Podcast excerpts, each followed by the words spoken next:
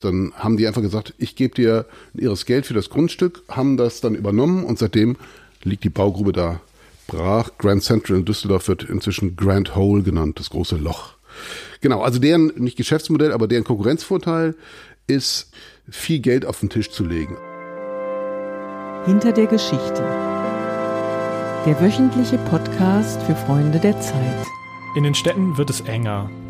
Das ist keine gefühlte Wahrheit von einem, der heute mal wieder keinen Sitzplatz im Bus bekommen hat oder keinen Parkplatz für sein Auto gefunden hat. Nein, es ist offiziell verbrieft.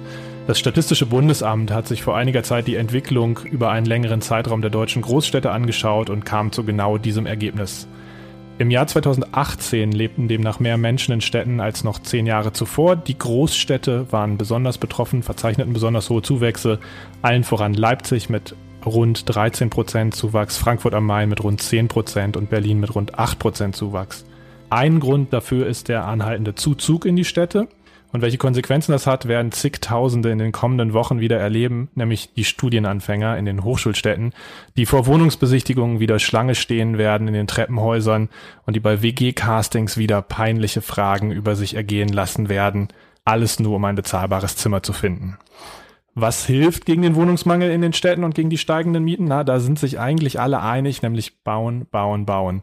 Umso erstaunlicher ist es, dass in den deutschen Großstädten diverse Flächen oft in sehr guten Lagen brach liegen. Diese Flächen wurden zwar an Immobilienentwickler teuer verkauft, aber jetzt tut sich dort nichts. Warum ist das so? Darüber wollen wir heute sprechen im Podcast Hinter der Geschichte. Mein Name ist Oskar Piekser, ich bin Redakteur im Hamburg-Ressort der Zeit und ich spreche heute mit unserem freien Reporter Christoph Twickel.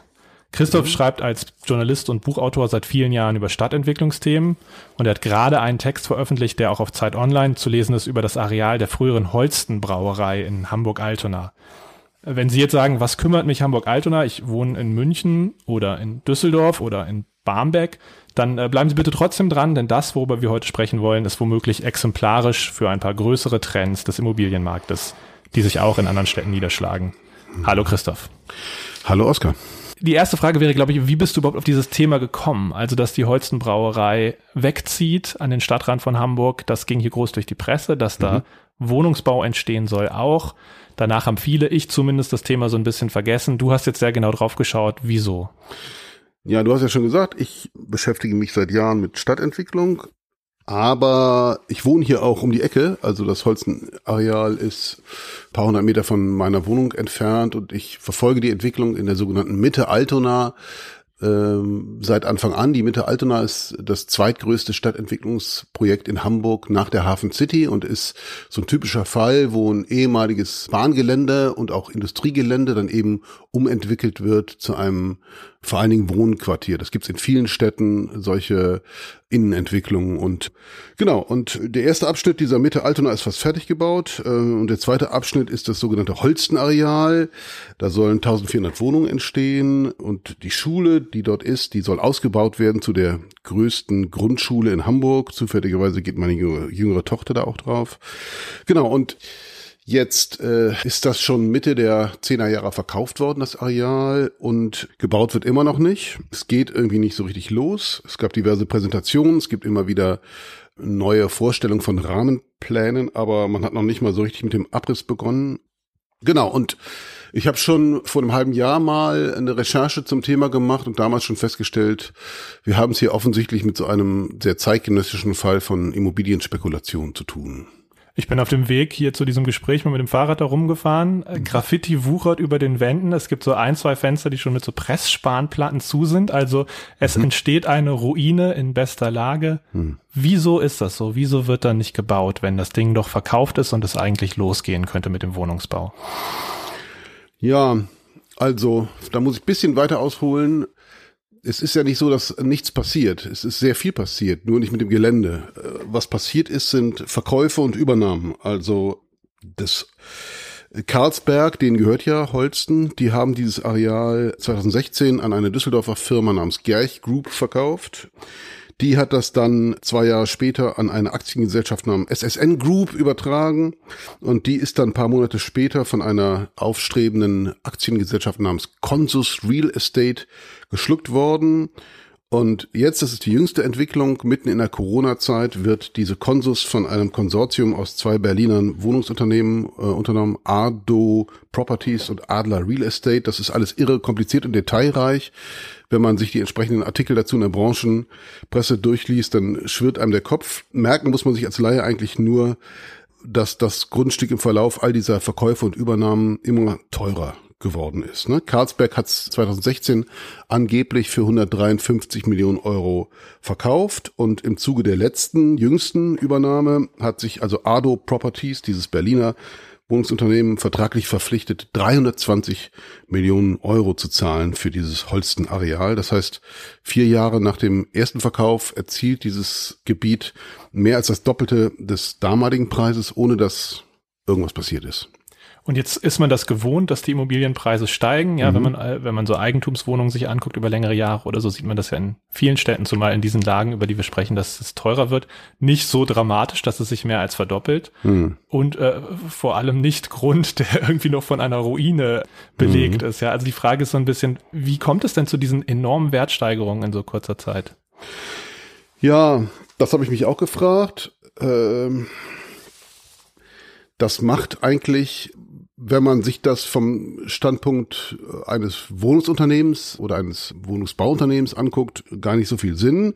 Da würde man ja sagen, ich kaufe ein, ein, Grundstück zu einem guten Preis ein und dann bebaue ich das und das kostet auch wieder was und dann kann ich die äh, Gebäude nachher so verkaufen oder vermieten, dass für mich ordentlich was übrig bleibt.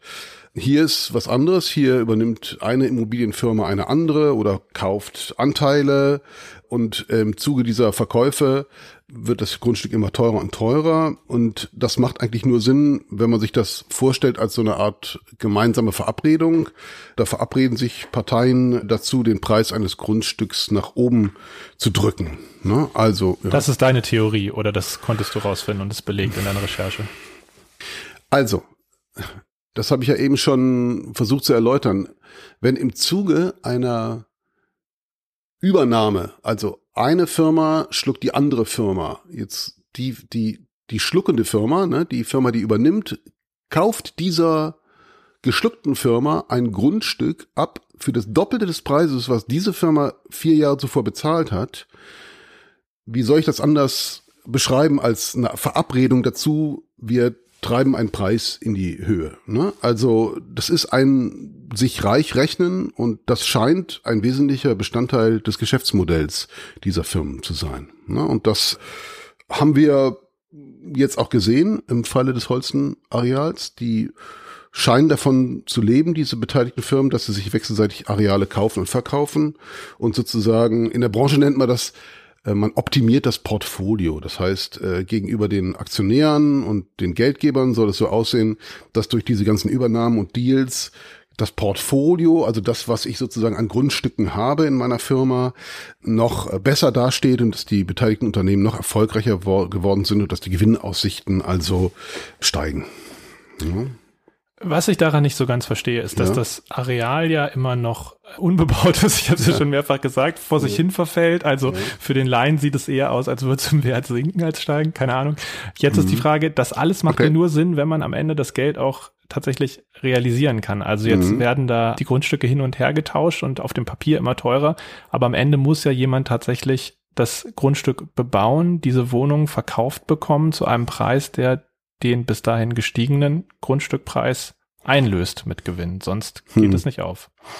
Also all das, all diese spekulativen Umgänge mit Grundstücken finden ja statt auf der Grundlage dessen, dass zumindest in den großen westdeutschen Städten man annimmt, dass durch Zuzug äh, die Mieten und auch die Preise für Wohnungen und Häuser immer weiter steigen und steigen. Das heißt, das ist sozusagen, sagen wir mal, das Grundrauschen, auf dem dieses Geschäft möglich ist.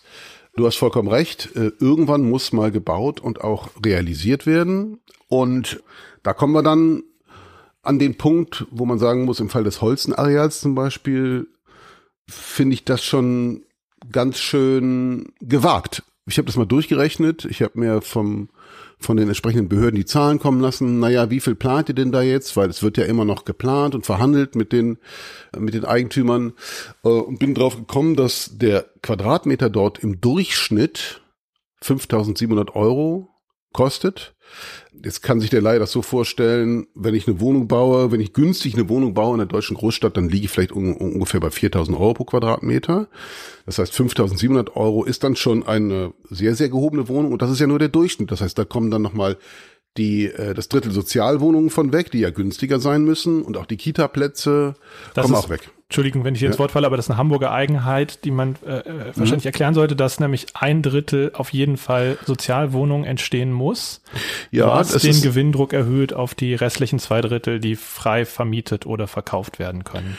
Ja, oder man kann es umgekehrt ausdrücken angesichts dessen, dass mh, mm, die Immobilienwirtschaft nicht unbedingt freiwillig äh, Sozialwohnungen baut, hat man in Hamburg 2011 diesen sogenannten Drittelmix eingeführt. Das heißt, du musst mindestens ein Drittel Sozialwohnungen bauen. Das ist in anderen Städten übrigens inzwischen nicht viel anders. In Frankfurt ist das auch so. In Düsseldorf muss man sogar, sogar 40 Prozent Sozialwohnungen beziehungsweise preisgedämpfte Wohnungen bauen. Aber du hast vollkommen recht. Das erhöht den Renditedruck auf die anderen Teile sozusagen, also auf das, was frei vermietbar oder verkaufbar ist. Und im Falle des Holzenareals ist das jetzt schon so, dass die Lokalpolitiker äh, die Hände über dem Kopf zusammenschlagen und sagen, oh, am Ende äh, kriegen wir womöglich Anfangsmieten von 18 Euro pro Quadratmeter. Ich glaube, das ist sogar noch günstig gerechnet. Du sagst, die Lokalpolitiker schlagen die Hände über dem Kopf zusammen. Also es ja. ist ja eine Entwicklung, die eigentlich niemand wollen kann, außer die Leute, die am Ende mit dem Geld nach Hause gehen. Mhm. Also die Lokalpolitik möchte es nicht. Mhm. Die Leute, die händeringend eine Wohnung suchen. Ich habe gerade Studierende erwähnt, die sind sicher raus bei diesem Areal als Mieter, aber auch äh, junge Familien, auch Erwerbstätige hätten wahrscheinlich Lust, eher günstige Wohnungen zu bekommen als mhm. unbezahlbar teure. Also die Frage ist so ein bisschen, wie kann das denn passieren, wenn das mhm. eigentlich von einer Mehrheit der Leute nicht gewollt ist? Also, das ist natürlich der Endpunkt, oder vielleicht auch nicht der Endpunkt, aber das ist auf jeden Fall ein Punkt in einer längeren Entwicklung, die man gemeinhin Finanzialisierung des Immobiliengeschäfts nennt.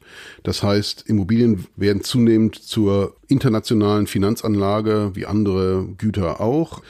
Das war nicht immer so. Immobilien heißt ja immobil, Häuser sind immobil, lokal, Immobilien waren eher ein lokales Geschäft. Hm, inzwischen ist es so, und da spielt auch die EU-Gesetzgebung eine Rolle, das, was man Globalisierung nennt, dass eben Grundstücke international von Fonds gehandelt werden, also norwegische Rentenfonds oder Versicherungen aus den USA steigen ins deutsche Immobiliengeschäft ein. Vorschub hat dem geleistet unter anderem eine Reform Anfang der Nullerjahre in der EU, wo man sich beim Kaufen und Verkaufen von Grundstücken die Grunderwerbssteuer sparen kann. Das sind ja immerhin zwischen 3,5 und 6,5 Prozent je nach Bundesland fallen an, wenn ich ein Grundstück verkaufe, an Grunderwerbssteuer. Das machen diese Gesellschaften, wenn sie sich wechselseitig Grundstücke verkaufen und übernehmen, aber gar nicht, sondern was sie machen, ist, dass sie Anteile von Objektgesellschaften verkaufen, denen das Grundstück gehört. Klingt jetzt wieder kompliziert, ist aber eigentlich ganz einfach. Ich gründe eben eine Gesellschaft, eine GmbH oder was auch immer. Die nenne ich dann Holsten Entwicklung GmbH, habe ich jetzt frei erfunden. Und von der verkaufe ich, sagen wir mal, 94,9 Prozent und bei diesem Anteilsverkauf fällt dann keine Grunderwerbsteuer ein, sodass Grundstücke munter hin und her verschoben werden können, ohne dass der Fiskus da irgendwie einen Anteil von hat. Und es hat einen interessanteren Nebenaspekt noch. Wenn ich nämlich Grundstücke nicht verkaufe, sondern nur die Gesellschaften verkaufe, denen diese Grundstücke gehören, dann können Kommune und Städte da auch nicht politisch eingreifen. Es gibt das sogenannte Vorkaufsrecht, was unter bestimmten Bedingungen einer Stadt ermöglicht zu sagen, stopp, hier grätschen wir dazwischen, wir finden, dass die Entwicklung hier falsch ist und wir möchten gerne zum Beispiel das Holstenareal per Vorkaufsrecht übernehmen. Das geht natürlich nicht, wenn die gar nicht verkauft wird, sondern wenn nur diese äh, Gesellschafter wechseln. Mhm. Okay, das heißt, wenn jetzt ein Areal wie das Holstenareal erstmal in diesem Kreislauf oder in dieser Entwicklung drin ist, dann kann die Politik auch schwierig intervenieren. Das Richtig. heißt, der kritische Punkt ist im Grunde der Erstverkauf. Ja, genau. Ähm, also das, die, die Stadt Hamburg, um nochmal beim Holstenareal hier in Altona zu bleiben, hat im letzten September beschlossen, dass sie sich so ein Vorkaufsrecht ausbedingt aber das hat bei dem jüngsten Verkauf de facto gar nicht gegriffen, weil eben nicht das Grundstück verkauft wurde, sondern nur Übernahmen stattgefunden haben. Man nennt das Share Deal. Das ist das, der Fachbegriff. Wenn ein Grundstück per Share Deal verkauft wird, dann geht der Fiskus leer aus und das Vorkaufsrecht äh, greift nicht. Und ja? als das Areal zum ersten Mal verkauft wurde, mhm. also quasi ja. in diese, auf diese schiefe Ebene geriet, wenn man das so sagen kann, ja. wo es mhm. jetzt, wo es jetzt gerade weitergeht, hat die Stadt da geschlafen oder warum haben sie da nicht eingegriffen? Wie konnte es überhaupt passieren, dass eine, mhm. naja, also aus Mietersicht Verkäufersicht oder Käufersicht, äh, Wohnungskäufersicht zumindest dubiose Firma da rangekommen ist an dieses Grundstück. Ja, also heute sagen SPD-Politiker, ich habe hier mit dem Fraktionsvorsitzenden der SPD in der hamburgischen Bürgerschaft gesprochen, der Kienchef, der sagt, ja, das war ein Fehler, das hätte man damals anders machen sollen. Rückblickend. In der Tat, 2016 hätte man mit dem Vorkaufrecht winken müssen, um Karlsberg nicht ganz so viel freie Hand äh, zu lassen dabei, an wen sie dieses Grundstück verkauft. Ja, äh, um da zu sagen, wir wollen da mitreden, wir hätten zum Beispiel gerne, dass das irgendwie von mir aus ein lokaler oder ein seriöser Wohnungsbauunternehmer macht. Man hat das damals auch aus dem Grund nicht gemacht, weil man die Holstenbrauerei in den Stadtgrenzen halten wollte. Es war so ein bisschen ein Deal, höre ich immer wieder aus den Behörden. Man hat Karlsberg gesagt, ihr dürft verkaufen und schaut doch, dass ihr dann euer neues Werk innerhalb der Hamburger Stadtgrenzen macht. Und so ist es dann auch geschehen. Insofern hat man den relativ freie, viel freie äh, Hand gelassen. Ne? Und wie kommen die Unternehmen, die das jetzt gekauft haben oder die Unternehmensgruppen an das Geld überhaupt da, Karlsberg so ein Unternehmen abzunehmen? Das wollten ja diverse andere Entwickler auch gern haben. Richtig, ja. Es gab ein Hamburger Konsortium, die haben mir gesagt, sie hätten ungefähr 50 Millionen dafür bezahlt. Es wurde ja dann fürs Dreifach, also für 153 Millionen angeblich verkauft. Ja, das ist genau deren Konkurrenzvorteil. Die zahlen Unsummen für Grundstücke und die besorgen sie sich auf dem freien Markt. Man nennt das Mezzaninkapital. Das ist Kapital, was zum Teil an Banken vorbei über Equity-Fonds oder andere Möglichkeiten generiert wird. Das heißt, da sind Firmen, die sind gewagt genug, sich für 10 oder manchmal auch 20 Prozent Zinsen Geld zu leihen, um an allen Konkurrenten vorbei ein bestimmtes Areal kaufen zu können. Ich habe ein anderes Beispiel während meiner Recherche gefunden in Düsseldorf, das Grand Central, das ist ein ähnlich großes Grundstück wie das Holsten-Areal, direkt am Düsseldorfer Hauptbahnhof, eins der Prestige-Bauprojekte in Düsseldorf. Da sollen tausend Wohnungen entstehen und drei Hotels und noch Gewerbe und so weiter. Äh, und dort war man eigentlich schon relativ weit. Man hatte quasi schon, man war kurz vor der Baugenehmigung und man hatte einen schwedischen Investor, der gerade zuvor auch in Düsseldorf ein anderes Grundstück entwickelt hatte und bebaut hatte. Und dann kam diese Consus Real Estate und hat denen ein, ähm, ja, wie mir der Geschäftsführer der Schweden gesagt hat, die haben uns mit einem ordentlichen Preis in Versuchen geführt. Das heißt, dann haben die einfach gesagt, ich gebe dir ihres Geld für das Grundstück, haben das dann übernommen und seitdem liegt die Baugrube da brach. Grand Central in Düsseldorf wird inzwischen Grand Hole genannt, das große Loch. Genau, also deren, nicht Geschäftsmodell, aber deren Konkurrenzvorteil ist, viel Geld auf den Tisch zu legen. Also die Consus hat sich zum Beispiel vor anderthalb Jahren an der New Yorker Börse für 400 Millionen Euro, hat für 400 Millionen Euro sich Geld geliehen zu einem Zinssatz von 9,5 Prozent. Ich weiß nicht, was du bei deiner Bank so an Zinsen kriegst. Ich glaube, bei mir liegt es ungefähr bei 0,5 oder so, wenn überhaupt. Das heißt, 9,75 Prozent Zinsen ist schon irre riskant. Dafür braucht man echt Nerven oder Zockermentalität oder so. Ne? Und die Rechnung geht dann auf, wenn so eine Konsus dann es schafft, die Preise der Grundstücke, die gehören, in die Höhe zu treiben und sich dann eben durch Weiterverkauf oder Übernahmen Geld zu besorgen, um diese teuren Schulden abzulösen und bedienen zu können. Ne? Also ein super riskantes Geschäft, das mhm. auch für die Immobilienunternehmen, die es spielen, schiefgehen kann, wenn ich deinen Text richtig verstanden habe. Denn du schreibst nicht nur über das Holzenareal, sondern auch über Areale südlich der Elbe. In Harburg, genau. Die, die in einer Art Bad Bank für Schrottimmobilien gelandet sind, wenn ich das Wort, ja. den Wortlaut richtig im Ohr habe noch von deinem Text. Ja, das ist so eine These, die in der Branche vertreten wird. Also dieses Konsortium um die Konsus herum hat diesen, dieses Frühjahr im Mai ein Paket von Grundstücken verkauft, unter anderem eben diese beiden Grundstücke in Harburg, und zwar an einen Fonds, der auf der Kanalinsel Guernsey sitzt, offensichtlich eine Briefkastenfirma ist und der dieser Fonds ist zwei Wochen vorher überhaupt erst gegründet worden. Das heißt, man hat den Fonds eigentlich nur geschaffen dafür, um dieses Immobilienpaket zu übernehmen. Und ich habe dann eben gehört, dass das geschehen ist, um dort eben Grundstücke zu parken, die gerade nicht so gut zu entwickeln sind, die also das Portfolio eher schwächen, um in dieser in diesem Jargon zu bleiben. Womöglich, weil eben bei diesen Grundstücken die Behauptung nicht mehr so richtig aufrechtzuerhalten ist, dass das also, dass die kurz vor der Entwicklung stehen und dass die in Top-Lage Top-Immobilien sind. Man hat sozusagen diese ausgelagert, ich habe es Bad Bank genannt, damit sozusagen das andere Zeug nicht an Wert verliert. So könnte man es vielleicht nennen. Ob das dann der Endpunkt ist, weiß ich nicht, aber das ist auf jeden Fall ein trauriges Schicksal, was diese Grundstücke da ereilt hat, wenn man so will. Ne? Kann es denn passieren, dass das mit dem Holzenareal auch noch passiert? Also wenn das jetzt weiter verfällt, immer mehr zur Ruine wird, immer teurer wird, am Ende sich womöglich gar nicht sinnvoll bebauen und das, das mm. äh, Gebäude dann verkaufen lässt? Das glaube ich oder hoffe ich auch nicht. Äh, das Holzenareal ist vielleicht auch nicht ganz einfach, aber das ist ja tatsächlich in einer sehr guten Lage und da gibt es ja auch ein erheblichen politisches Interesse, dass das entwickelt wird. Diese Projekte, in die dann Harburg verkauft würden, südlich der Elbe, das ist so, sagen wir mal, eher im Industrieareal, so von Schnellstraßen und Bahntrassen umgeben, ist dann auch noch, da gibt's auch eine Bodenverseuchung, ist also schwierig zu entwickeln.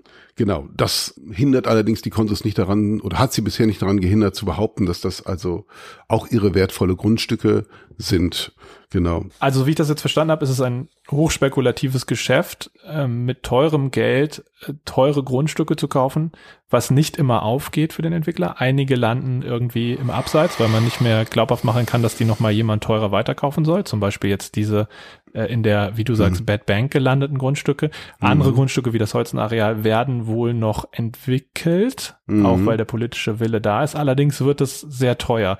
Wer trägt am Ende diese Kosten? Also Mhm. Wer ist eigentlich der Verlierer bei diesem Spiel? Naja, wenn man das jetzt vom immobilienwirtschaftlichen Standpunkt denkt, im Zweifel beißen den letzten die Hunde, ne? Das ist, ist ja immer so. Also, wenn das nicht mehr rentabel zu entwickeln ist, dann platzt womöglich eine Immobilienblase und Anleger verlieren Geld. Ist ja auch schon passiert. Da gibt's also einen erheblichen Schaden. Aber selbst wenn es funktioniert, also wenn gebaut wird, wie ja vielleicht im, oder hoffentlich im Falle des Holstenareals, ist es eben so, dass, sagen wir mal so, die Stadtgesellschaft äh, dabei teuer wegkommt. Ne? Also wir hatten ja eben schon drüber gesprochen, wenn der Quadratmeter rein rechnerisch 5.700 Euro kostet, wer soll sich das leisten? Ich habe dann quasi auch einen, einen, irren Sprung. Dann gibt's vielleicht das eine Drittel Sozialwohnungen, die kosten dann bis zu 8,20 Euro den Quadratmeter. Und wenn dann die freien Wohnungen irgendwie bei 18, 20 Euro pro Quadratmeter anfangen, ist einfach klar, da können Normalverdienerinnen und Normalverdiener nicht mehr wohnen. So, ne? Also es verlieren am Ende die, die dort nicht einziehen können, wenn man so will. Und wenn man jetzt davon ausgeht, dass es tatsächlich der politische Wille ist, solche Preistreiberei auf Kosten der Stadt oder der Bewohnerinnen und Bewohner der Stadt zu unterbinden, was könnte man denn tun? Was würde helfen, um dem Einhalt zu gebieten? Ja, ja, wir hatten eben schon den Punkt, äh, dass die Stadt früher hätte eigentlich die Hand auf das Grundstück legen müssen. Wenn sie das nicht gemacht haben, wie in diesem Falle, können Behörden eigentlich nur Druck machen, indem sie quasi in so eine Art Planungsstreik treten. Sprich, sie sollten dann keine neuen Vereinbarungen äh, treffen, keine, keine Rahmenpläne machen oder städtebauliche Verträge und schon gar keine Baugenehmigungen erteilen, weil eben jeder Fortschritt, der in der Planung wieder ausgenutzt wird, um das Grundstück weiter zu veräußern und die Spekulation nach oben zu treiben. Und das stellt aber, und das habe ich in meiner Recherche auch festgestellt, Städte und Kommunen vor ein Dilemma, denn da sollen ja Wohnungen entstehen. Also zum Beispiel äh, die Düsseldorfer Planungsreferentin hat mir zu diesem Grand Central, was ja auch nicht weitergebaut, gesagt, wir brauchen diese Wohnungen und wir müssen jetzt uns irgendwie einigen mit den Investoren und müssen deren Wünschen entgegenkommen. Das heißt, die müssen jetzt gucken, dass sie die Renditeerwartungen, die da auf dem Grundstück liegen, jetzt erfüllen, indem man unter Umständen eben noch dichter baut oder noch höher baut. So. Also, das ist das, aber nochmal, ne, das Dilemma ist, du willst eigentlich diese Entwicklung anhalten als Stadt, bist aber andererseits angewiesen auf die Wohnung, musst also gucken, dass du mit denen weiter zusammenarbeitest.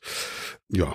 Also eine Lösung gibt es nicht. Das ist einfach ein Phänomen, mit dem wir jetzt leben müssen als Stadtbewohner. Nee, nicht unbedingt. Also viele äh, meiner Gesprächspartner haben immer dann auf die Bundesebene verwiesen, weil bestimmte Dinge ja nur per Gesetzesänderung auf Bundesebene stattfinden können. Zum Beispiel kann man diese Share Deals Geschichte eigentlich nur durch Bundesgesetz ändern, unattraktiver machen.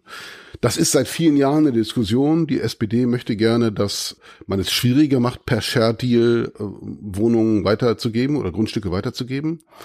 Ich höre, dass ein entsprechender Gesetzesantrag vorliegt, aber derzeit von der CDU blockiert wird.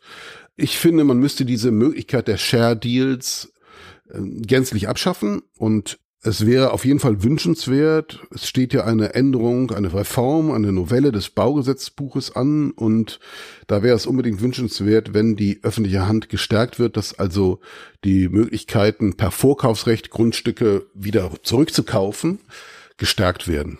Also die Shared Deals sind für dich deshalb so ein neuralgischer Punkt, weil man da erstens das Vorkaufsrecht aushebelt, wenn ich es richtig verstehe, und Naja, das ist so ein zweitens bisschen- die Besteuerung umgeht. Und das sozusagen. Ja, genau. Das ist so ein bisschen die Basis des Geschäftes. Wenn ich munter einfach Immobilien so wie Öle oder Kaffee weltweit hin und her schieben kann, mir das also reich rechnen kann, ohne dass Städte das verhindern können, indem sie das teuer machen durch Steuern oder indem sie es eben unterbinden durch Vorkaufsrecht, dann ist das natürlich so ein bisschen ein neuralgischer Punkt. So. Es gibt auch zum Beispiel die Idee durch die Reform der Grundsteuer, da äh, es relativ teuer zu machen, Grundstücke einfach liegen zu lassen. Ne? Die Grundsteuer C soll in Zukunft in ein paar Jahren es ermöglicht machen, dass eben Spekulanten, die ihre Grundstücke nicht entwickeln, obwohl Baugenehmigungen vorliegen, dass die sehr viel Geld zahlen müssen. Das ist auch was, was vielleicht helfen könnte.